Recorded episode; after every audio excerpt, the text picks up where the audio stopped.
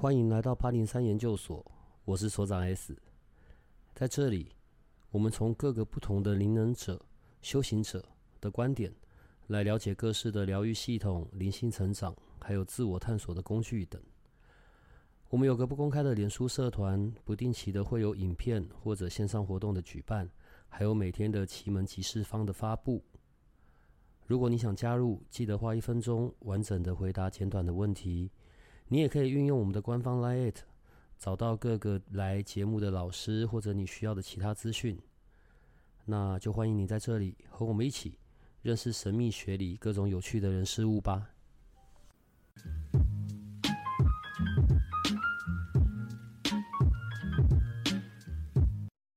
你大概什么时候开始发现你有糖尿病？诶，大概在我大二要大三的那个时候，然后那时候不止糖尿病，那时候发生了一些我也不知道怎么讲的事情。总而言之，学反正就是去了一趟身心科，然后学名是说抑郁症啦，然后又碰巧遇到糖尿病，然后事情就突然乱成一锅粥这样子。那那个时候你呃得糖尿病，被医生确诊糖尿病之前，你身体上有出现，或是心理上有出现什么样的状态吗？其实还好诶，我没有，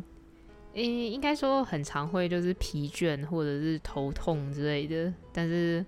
我都以为那就是什么熬夜的后遗症之类的。那你在那个时间点，在那段时间，你的生活上有发生过什么样的事情吗？就是可能会呃，对你的人生会有一个比较大的影响，或是有什么不一样的改变？就是有没有什么重大的事件发生？糖尿病的部分，我觉得是刚好偶然，就是被检查到的。因为那时候我其实是去做另一个就是毫不相干的检查。但是他说，就是我的身体发炎有点严重，劝我就是可能去趟加医科看一下这样子。那至于抑郁症的部分，比较特别一点，就是我还很记得，就是我很清楚某一天我在我们的那个大学的社团的办公室，然后我在看电视，然后我就听到一阵耳鸣，然后一阵耳鸣之后就感觉好像有个东西断掉的声音，然后接下来一切就朝着。呃，不好的方向发展，我只能这样讲，因为我知道，就是很多人，可能很多爸妈或者是身边的亲朋好友，他们知道，就是你得可能忧郁症、躁郁症、抑郁症这一类身心的疾病的时候，他们会很希望，就是去为你找到你发生这件事情的原因。但是实际上，我我不能说所有得过的人都是一样的，但是至少就我个人的。经验而言，我没有办法说我那时候发生了什么事。至少我觉得那个时候我的我生活的还蛮快乐的，但是事情就发生了。对，因为有时候它造成不会是一天两天的事情，所以就是我们在做呃咨询的时候，就必须要透过聊天的方式去抽丝剥茧，找到真正的原因，就是造成你身心状态比较不平衡的时候的真正的原因，其实会需要花一点的时间，因为很多人都不觉得自己。呃，现在的生活状态又怎么样？可是造成他身心不平衡的状态，有可能是小时候的一件事，或是他在求学过程中的一件事，或者是呃朋友无意间的一句话，都会造成我们的一些创伤跟失衡。可是我们当下的我们也许不会发现，就是为什么说的？为什么呃人的细胞很厉害，它会记忆你的所有的情绪。当你的情绪一笔一笔一笔被记录在你的身体跟细胞里的时候呢，哪一天他就会突然崩溃了，崩溃就会用一些方法来提醒你说：“您要不要回来关心我一下？是不是多看看我？然后我现在需要你的关心，这个议题该处理喽。然后这时候你可能就会有一些疾病、身心的状态或是一些的疾病出现。”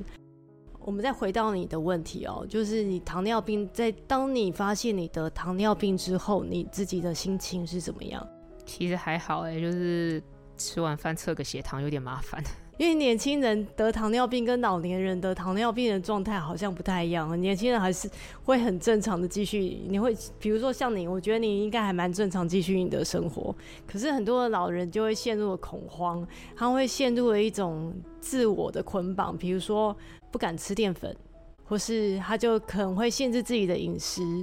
然后就会变把自己的人生变得很束缚。那糖尿病的部分呢？我们在疗愈的部分，我们可以做非常多的，就是除了花精咨询之外，我们会可以也可以做很多的疗愈。那疗愈的部分，我们不会从糖尿病去切入，我们可能就会去从你日常生活中有哪些东西是需要去调整，我们可能就会从他的生活作息去调整，是不是？该早点睡啊，是不是应该要调整一下你的日常生活的作息，调整一下你的饮食习惯，然后不要过度，就是不要过度吃太多淀粉，或是完全不敢吃淀粉，那过于不及都是一个造成疾病的原因之一。就是我们之前有提到过的花精的盐水、盐泉水这个部分，就是在呃糖尿病它要怎么样去控制它的饮食的部分，可以提供一个很好的协助，就是让他找到一个平衡点，不会。不敢去吃太多淀粉类，然后也不会让他去，就是很多人吃得糖尿病，就是要吃的很清淡，只敢吃水煮的，只敢吃青菜，然后就会变成营养失衡，这也是盐泉水的失衡的一个部分。所以我觉得年轻人在糖尿病这一块，他们反而是。比较放过自己的，反而是老人家会对给自己很多的一些规则、规章、一些束缚，可是这对他们的病情其实没有帮助的，因为他没有办法从生活中得到快乐。对啊，像你，你我我可以感觉到你的每天的生活其实还是会帮自己找乐子，也还是可以得到很多的快乐。你完全没有被糖尿病这个疾病给影响或束缚，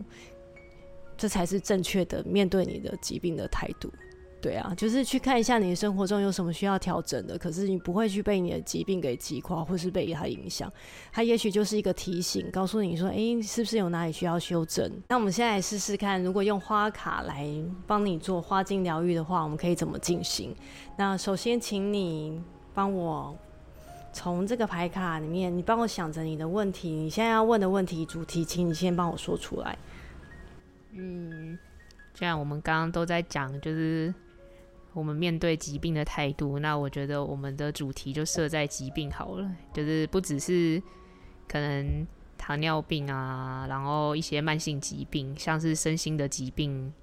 或者是像我有朋友他们是那一种开过刀的，这也可以算疾病吗？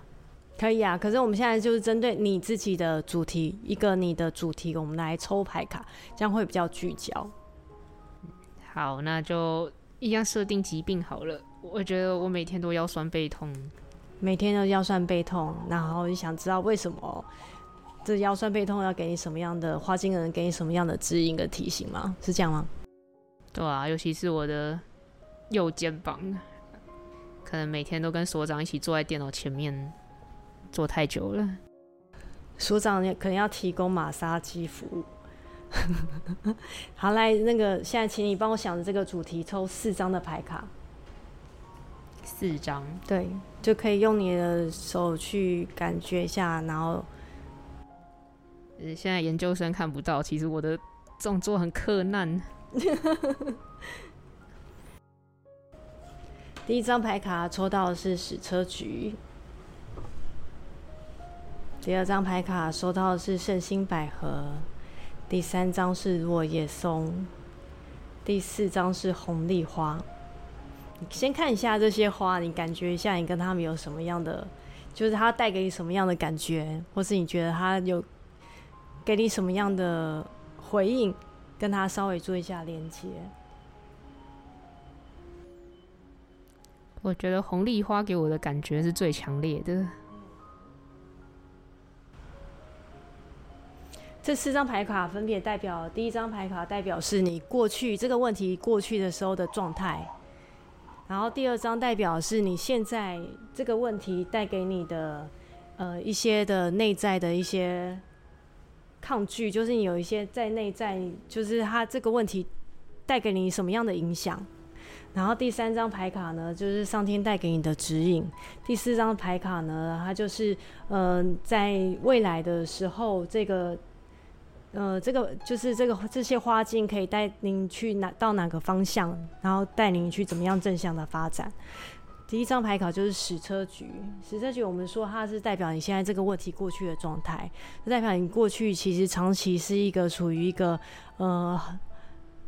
非常善良仁慈，然后你一直在付出，是有已经有点过度付出，然后你的能量其实已经付出到一直在流失。因为矢车局的人非常有爱哦，他非常的慈悲，然后他就是人生是以服务为目的，所以他们会常我们常常说每个疗愈师都一定会有矢车局的问题，因为他的矢车局就是疗愈师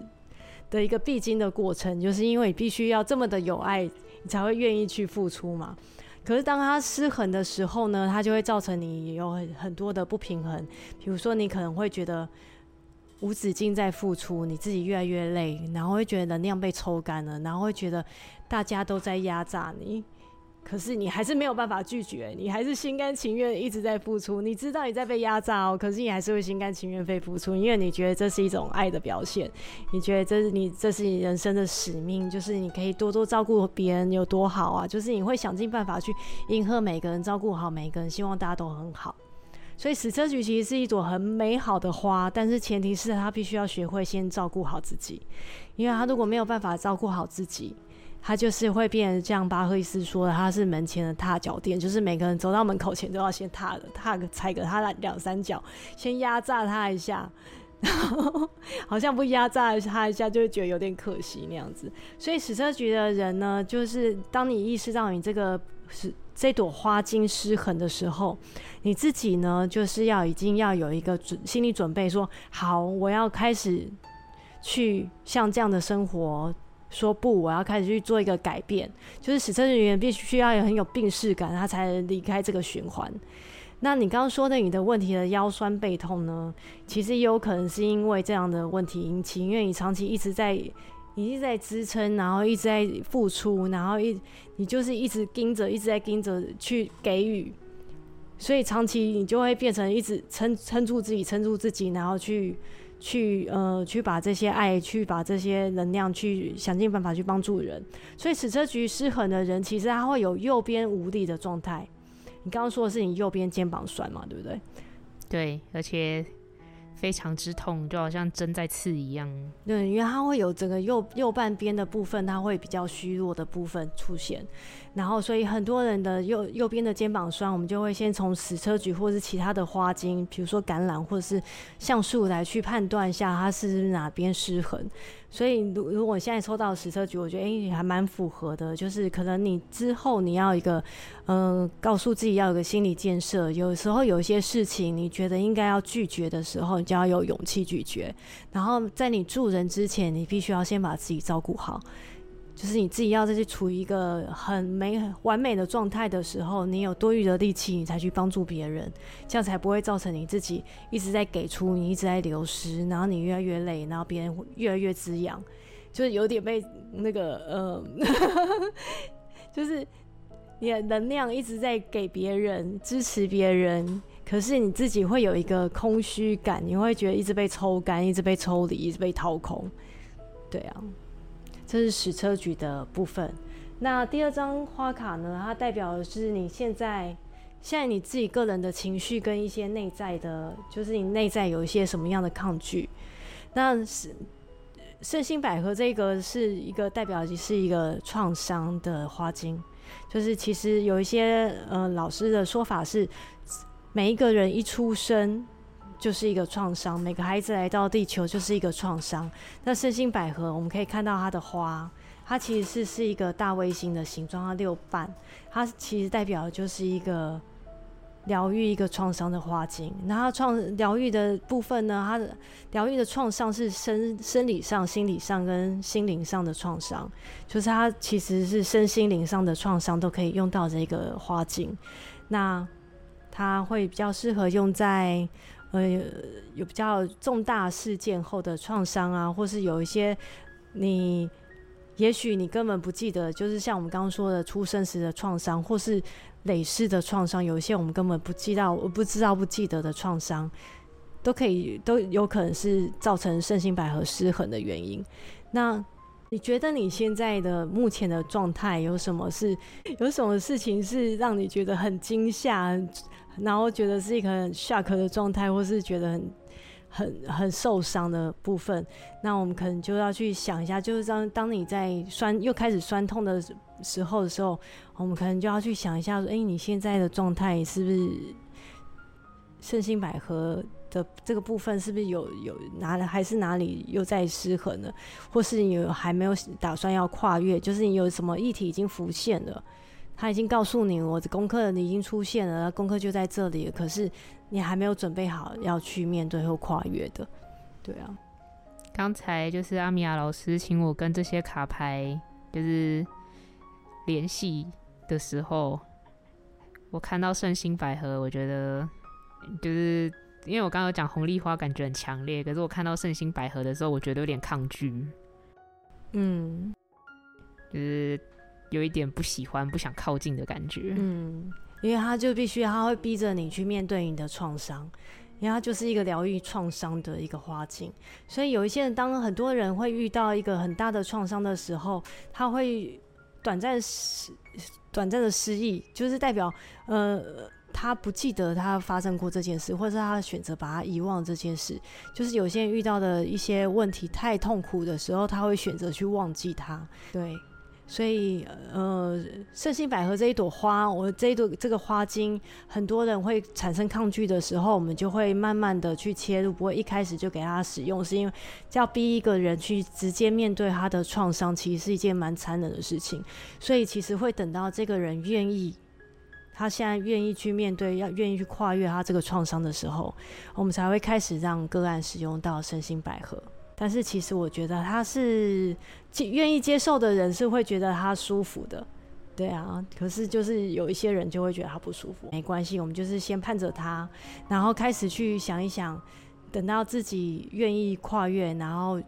愿意去面对你的问题的时候，我们才用到身心百合。所以你的酸痛其实有可能不只是生理上的酸痛，也不只是你有一些能量上的流失，有可能其实有深层的部分是跟你的一些的内在的创伤是有关系的哦。我们就把它记录下来，然后没有百分之百绝对，我们就是参考一下。对，那第三朵花呢？它叫落叶松，它第三张牌卡呢是上天带给你的指引。落叶松这朵花呢，是一个自信、一个信心的花精，就是很多人呢会丧失了他的对自己的信心，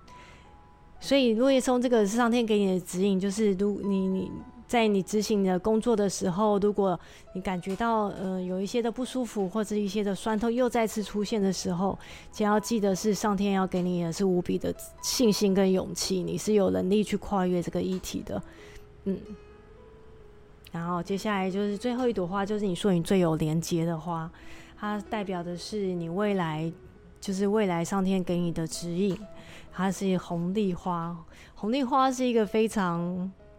有爱的花，它跟爱的议题非常有关系。它就是红丽花失衡的时候，它会过度去关心所爱的人，就是它会对你身边的人去给出了太多的爱跟关心，然后可是它的关心会容易来到了恐惧。比如说，嗯，你的小孩如果九点了还没回家，你就会开始担心现在去哪了，会不会有危险？他不是应该八点五十就要上公车了吗？为什么九点还没？呃，八点五十就应该要下公车吗？为什么九点还没到家？那他走的路上会不会遇到什么事情？会不会被车撞？会不会遇到坏人？会不会被骗走？你就会开始有一些很负面想法的担心，所以红利化失衡的人呢，他会把事情把它想得很悲观，可是他他就是对人的爱呢，会变得比较悲观，然后会变得比较恐惧。可是如果他是正向发展的时候呢，你对这些对你身边的人呢，对你的亲人，对你的呃你爱的人，你就会用祝福的方式去代替这一些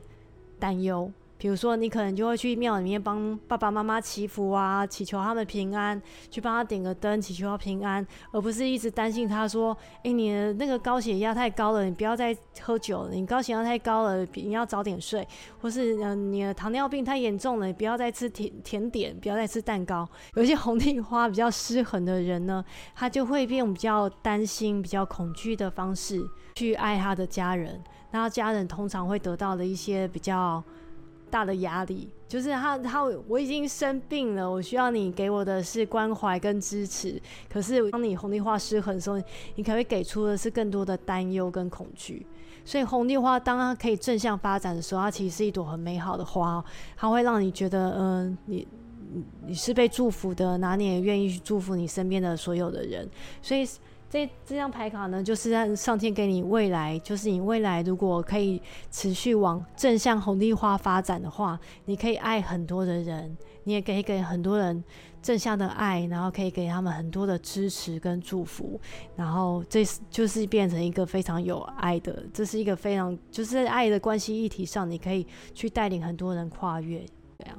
然后这就是你今天。我们讲到，我们回到你的主题，就是你的酸痛的部分。前面这几个，我们大概都可以知道。就是那红利花的部分呢，就是他就是要告诉你说，呃，有时候你在你执行你的工作的时候，如果你可以把红利花的正向发展发展到很圆满，发展发展到很美好的时候，也许这些有一些你给你自己的压力，或是你自己给你自己的负担，它就不会那么的是一个沉重的压力了。对啊，就是有时候我们会太想要用我们的方式去去对待别人，去爱别人，有时候你就会造成一个红利花的失衡，就是因为太想要去照顾他们，然后有时候反而变成自己会产生一些压力，然后那些压力是会让你自己会有一些承受不了的状态。对啊，所以这支牌卡只是提供我们一个参考，它是在我们花镜咨询里面是一个参考值。对啊，就是不代表说它绝对就是你这次失衡的花精，它只是在给我们一个，呃，它是一个工具，可以提提供我们说，哎，你现在也许会遇到什么样的状态，那也许这些状态可以协助我们去跨越。所以有时候我会照着上面的方式，就是牌卡抽出来去开你的花精。有时候不一定会，有时候是透过我们在用牌卡做咨询的时候，我可能会发现说，哎，有哪些是你现在可以面对的问题，我就用哪些花精去处理。有一些还不能面对，我们就是记录起来，慢慢的跨越。所以刚刚有一些片段，就是呃，你帮小帮手在用花精的方式在看嘛，因为过去。你也并不知道哦，小帮手他曾经有过这些疾病上面的困扰。在我们今天你刚来的时候，然后你本来有先就是用那个 类似乳霜的东西，然后帮小帮手这样先弄嘛。然后他那时候不是说，哎，弄了他是有点不舒服的。然后你就说你有读到关于药毒的这件事情，西药的药，然后就是那个呃毒气的毒，药毒。呃，我会从这边开始，是我我比较好奇，想要问，所以长期的使用药物，呃，不管我们现在在讲有多安全，好了啦，其实都还是会有残留的那些不好的影响哦。当然啦，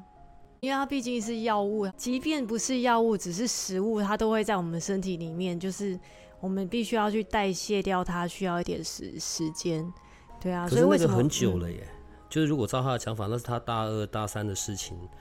到现在还会依然有影响吗？啊，有啊！我们从小到大吃那么多药，打那么多针，如果我们没有刻意要去有没有有意识的要去排掉这些药毒的话，其他还是多多少少都会留在我们的身体里面。我我刚才那过程里面，我一直在想哦，好，如果作为父母，当然最挂心的或者比较担忧的，当然是我们自己的孩子啊。嗯。可是，像如果我要找你。做这方面的解读或者是沟通，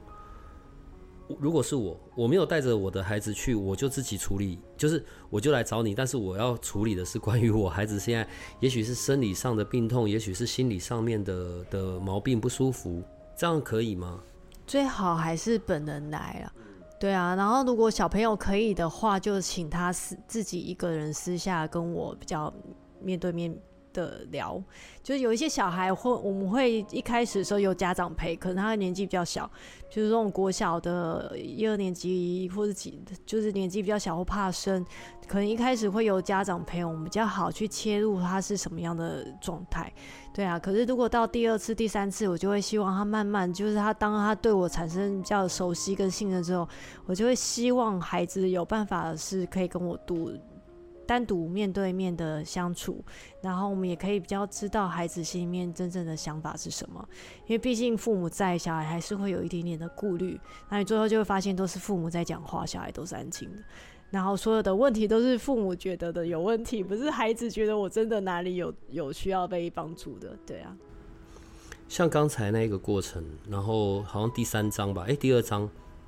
然后小帮手就说，他直觉的看到那一张，他就感受到很很抗拒。当然，在那同一时间，你让他去握着那个花茎，也可以去读得到。现在呃，那个能量上面是过不去的。我我不知道我的说法怎么样是比较正确的啊、那那那是一种什么样子的的情形啊？为什么会这样发生？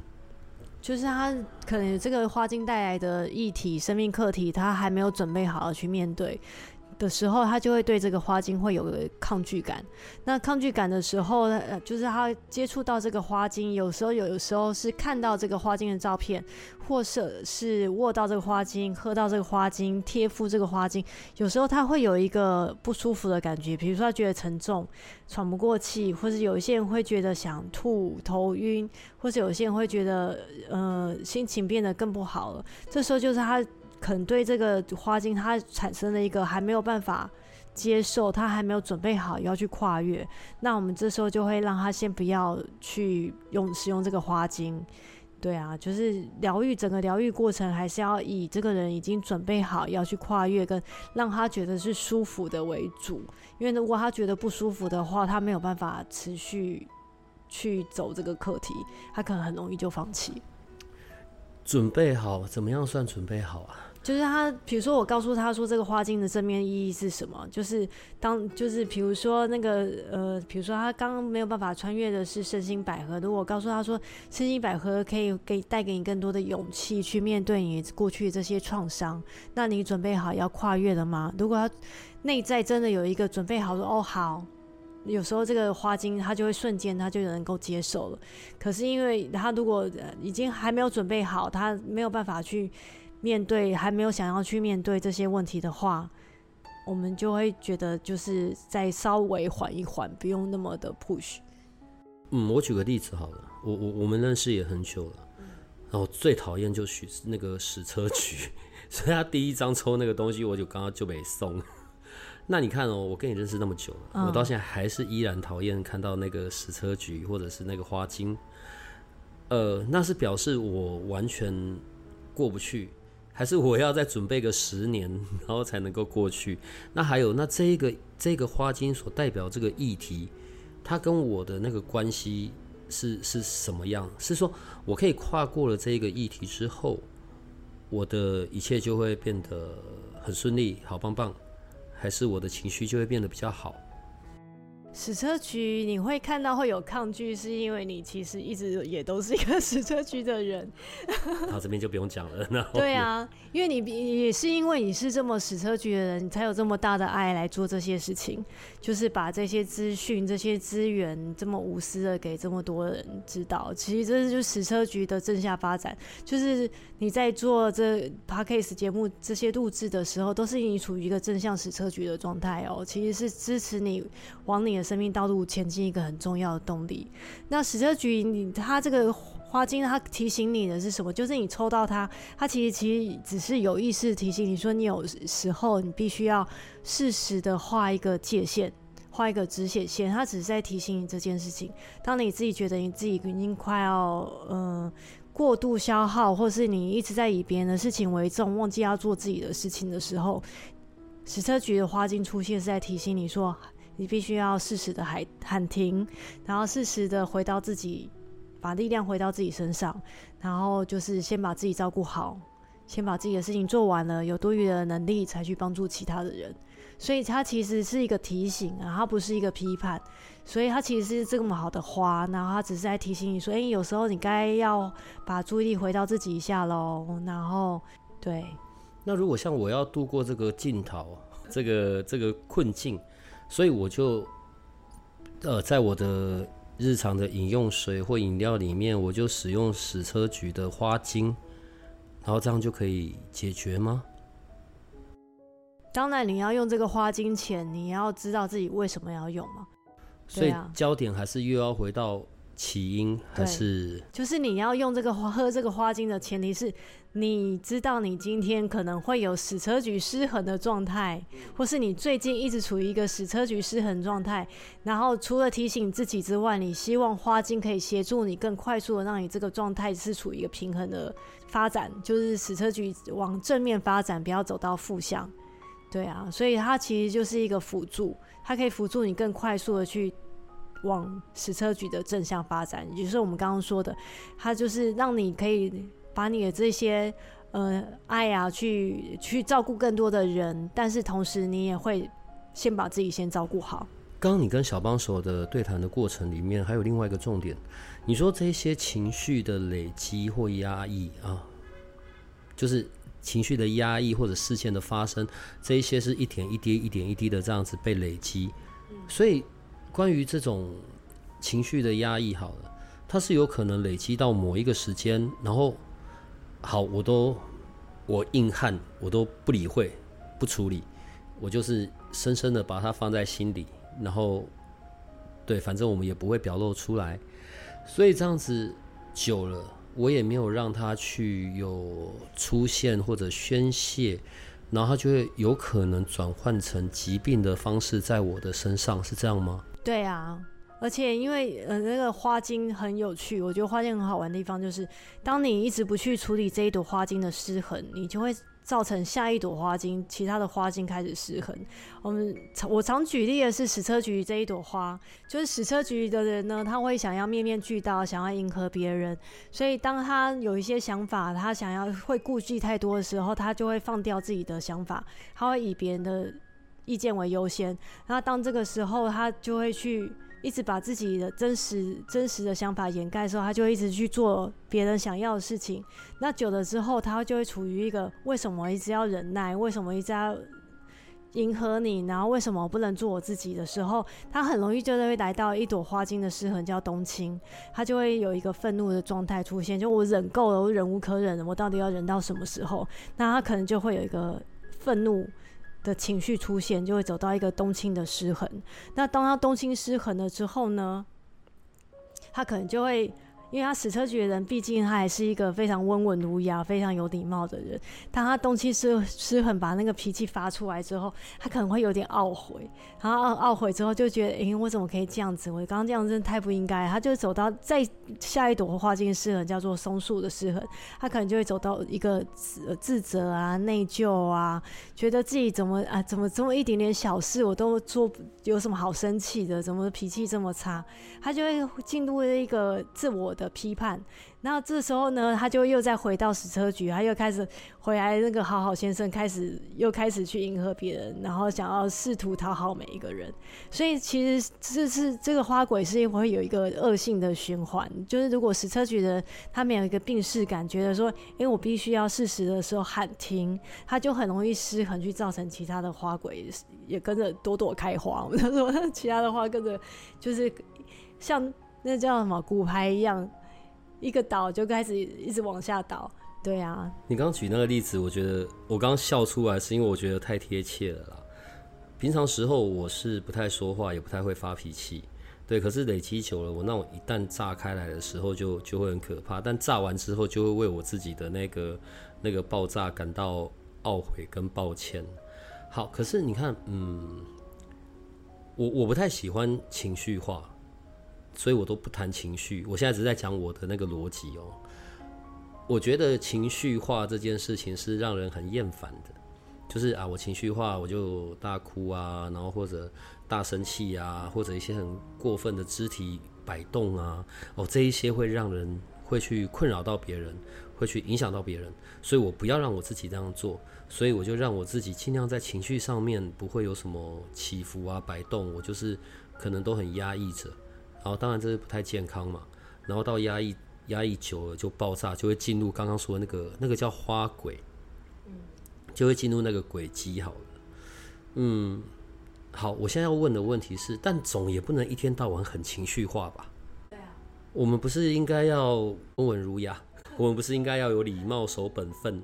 我们不是应该要就是你知道就是呃正常人的样子吗？嗯。就是你其实如果适时的看到自己的情绪快要失衡了，然后你知道什么时候该喊停，画那个就是我们说的划界线，你就不会走到下一个的暴走了。你其实就是你就是你划界线，其实就是一个你在好好的照顾你自己。然后你也不会让自己过度的去迎合别人，你也不会去走到冬青的那个暴走。那当然，你刚刚说的状态也不只是这个花这几朵花的原因。那你刚刚说的也有也有可能是龙牙草的失衡，就是你遇到了有一些事情，你会不想要去破坏它表面的和平，可能就会吞吞了人了，你就会把它先把它买了，假装没看到，或是只是去看到事情好的那一面。所以这样子你。也是哪一天就是忍无可忍的时候，你也会走到另外一个失衡，也是会有一个抓狂的状态出现。对啊，所以花精它没有真的那么绝对，就是有时候你你的抓狂、你的生气，有可能不是只有一个单独一朵花的花茎失衡，或是只是单独一个世界失衡，有时候可能是有很多的原因造成。大人的世界已经这么辛苦了，那所以小朋友的世界就更麻烦了。因为他们在成长的过程里面，然后就有就有经由大人所设下的规范。我我现在讲这些东西不是怪父母，因为我也是父母。我的意思是因为很多可能关于我们的对于待人处事或者关系上面的理解，是来自于我们自己的原生家庭的嘛？对，然后呃，不管是好好努力念书，然后。或者是知书达理，这一些就是文化，然后一段一段的一个家庭里面所流传下来的。作为父母，我怎么我我要怎么样去理解关于我的孩子的情绪？哎，你也要他要跟我讲好不好？对啊。啊，他如果不讲，我要怎么办？观察。啊 我哪有办法一天二十四小时在他旁边？呃，对啊，其实小孩是独立个体，你为什么要一直去？就是你就就让他自由的发展就好了。我修正我的问题好了。作为父母，我我我要如何可以确定我对于这个小朋友，我对于这个孩子，是我过度关心、过度紧张，还是他真的正处在某一种情绪状态里面？我可以如何的去去去发现、去知道呢？跟他聊天是最快的方式吧，就是养成跟小孩之间有一个呃固定的沟通的桥梁，就是让小孩，我觉得父母现在的父母应该可以做到，不是我们以前小时候那种父母都会以上对下，当你。跟你的孩子是以上对下，他不是处于一个平等的关系的时候，他很难对你交心。可是如果你跟你的孩子是处于一个朋友的关系的时候，你对你的孩子是发自内心的关怀，就像朋友之间的对谈的时候，我相信小孩会对你掏心掏肺，很多事情愿意告诉你。对啊，就是因为你当你一开始就对他会有一个批判或干嘛的话，孩子一定会有个防备心嘛，觉得告诉你有什么好处，为什么要告诉你这些？跟你说只会被你骂，跟你说只会念我，跟你说只会说都是别人的错，不都是我的错，别人都没有错。对啊，就是你要先去同理你的孩子，你要跟他站在同个阵线。就像我们很多人小朋友在小的时候，因为他们还很小的时候，很比如说幼稚园。的时候，你就会看到很多爸爸妈妈讲话是头低低的跟孩子讲话，那小孩必须要头抬高的去跟父母说话。他们这样的对等的那个能量关系，跟骂爸爸妈妈愿意蹲下来看着他的眼睛，跟他站在就是在同一个平面、同一个视角一起对谈，那孩子的轻松程度跟他对那个心的敞开程度，如果从能量场来看是差很多的。对啊，所以我觉得父母就是先放下你那个父母的身份。然后放下你就是想要去以爱之名控制小孩的这个前提，然后就是真的就是用颗心去跟小孩交流，小孩其实是会有回应的啦。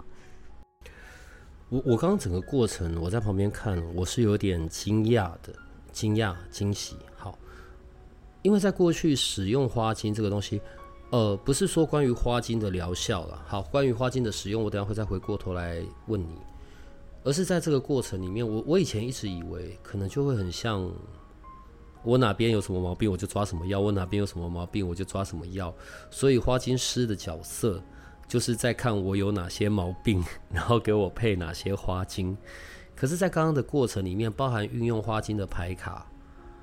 呃，跟我想的其实是截然不同的。通常的，你在这个过程里面，你是如何在在在运用这个过程？你说什么样的状况之下会拿出牌卡吗？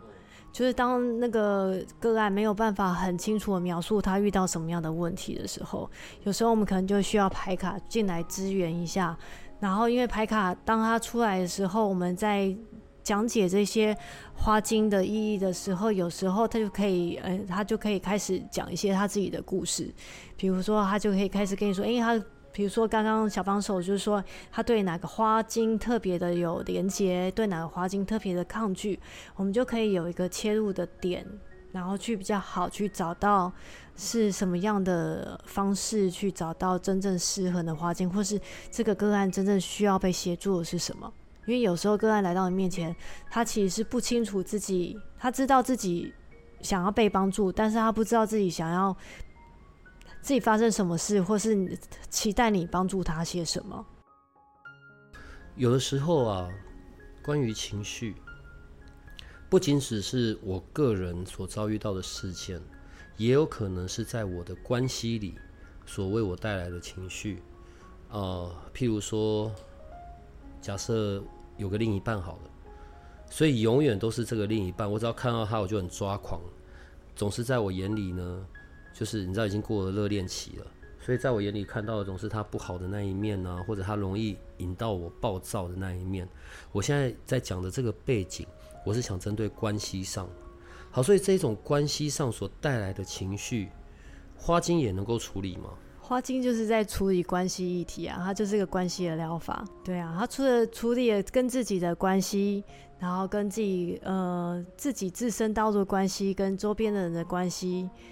跟神的关系，跟高我的关系，各种关系都是可以。其实我觉得都是环环相扣的。就是花精它可以处理的是各种的关系议题。花精的初阶课程，花精的初阶认证课程。所以，因为要取得那个认证，我必须要有我我我要交心得报告嘛，我还是要有那些个案嘛。对啊，